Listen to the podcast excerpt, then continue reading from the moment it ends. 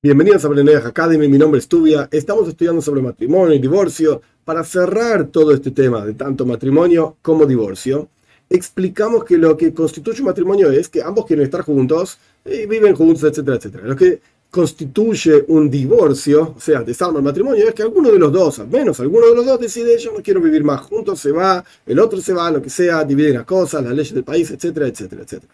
Ahora bien, explicamos también que una mujer que está casada tiene prohibido estar con otro hombre. Y la prohibición es muy grave, pena de muerte, etc. Se llama adulterio. Bien, ahora, ¿cuándo, en qué situación ella recibiría, y también el hombre que está con esta mujer casada, pero ella recibiría pena de muerte? Ella puede, por así decir, en el, antes de, de estar con el otro hombre, decir, bueno, ahora yo no quiero estar más casada divorcio automático, no tengo que hacer ningún papel, no tengo que hacer nada, entonces no está más casada, ella está soltera, está con otro tipo, y después vuelve a su casa y dice, ay, mira, ahora quiero estar casada con vos. Y a la otra noche vuelve a la discoteca y dice, bueno, ahora yo no estoy más casada, listo, chao, y está con otro tipo y así sucesivamente. ¿En qué situación recibiría la pena de muerte? ¿Qué es el adulterio? Bueno, la explicación de esto es más simple, la pregunta es mejor que la respuesta, pero la explicación es muy sencilla en muchos casos, no digo siempre, pero en muchos casos, cuando esta mujer está con otro tipo, más allá de su marido, digamos, con quien vive, etcétera, etcétera, no necesariamente quiere separarse, divorciarse de su marido. No quiere deshacer su familia. ¿Por qué? Puede ser por montones de razones. Porque lo quiere, por los hijos, por el perro, por la casa, por la costumbre. Anda a saber no es el lugar aquí para juzgar esto, hay que ir a un psicólogo o lo que sea y tratar el tema. Pero el punto es que ella está siendo infiel, si es verdad, está siendo infiel, pero no necesariamente quiere deshacerse de todo el conjunto de cosas que tiene en su vida. Al punto tal que después de pasar un rato con este tipo, vuelve a su casa. Y está en su casa y hace que no pasa nada y qué sé yo, qué sé cuánto. Esto es el caso que se llama pena de muerte, adulterio.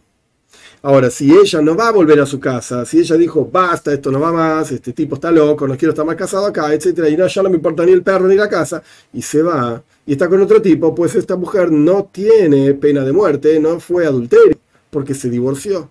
Después habrá que hacer los trámites, etcétera, etcétera, según las leyes del país, la ley del país es ley, etcétera, como ya dije mil veces.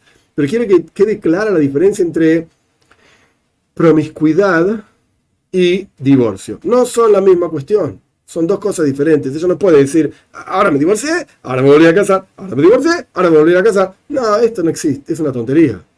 Esto no existe. Esto por un lado. Por otro lado, incluso si ella fue adúltera y le correspondería pena de muerte, que no se aplica, ya lo dije mil veces, y ella quiere continuar viviendo con su marido, lo puede hacer. Y él incluso si se entera que ella fue adúltera y que ella le correspondería la pena de muerte y que estuvo con este tipo y este y este, o con uno solo, no interesa. Si él quiere continuar con este matrimonio, por lo que sea, lo puede hacer también. Oh, y si ya fue infiel una vez, bueno, no sé, esto lo tendrán que resolver en un psicólogo, en una terapia de pareja, pero yo estoy hablando de leyes ¿Pueden continuar casados? Matrimonio, si él fue infiel, si ella fue infiel, etcétera, con lo que sea que significa eso, sí, la respuesta es sí, lo pueden hacer.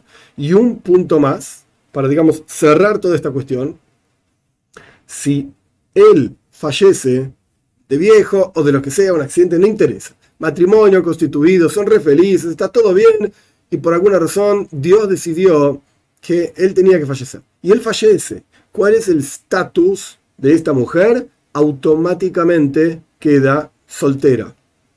Obviamente el nombre en español, en castellano, es viuda. Está bien, pobrecito de ella, necesita mucha ayuda. Y la toira misma, la actitud de Dios frente a los viudos, frente a los huérfanos, es que hay que tener mucha misericordia con ellos, mucha ayuda con ellos, etc. Más allá de esa cuestión, puede ella volver a casarse con quien quiera.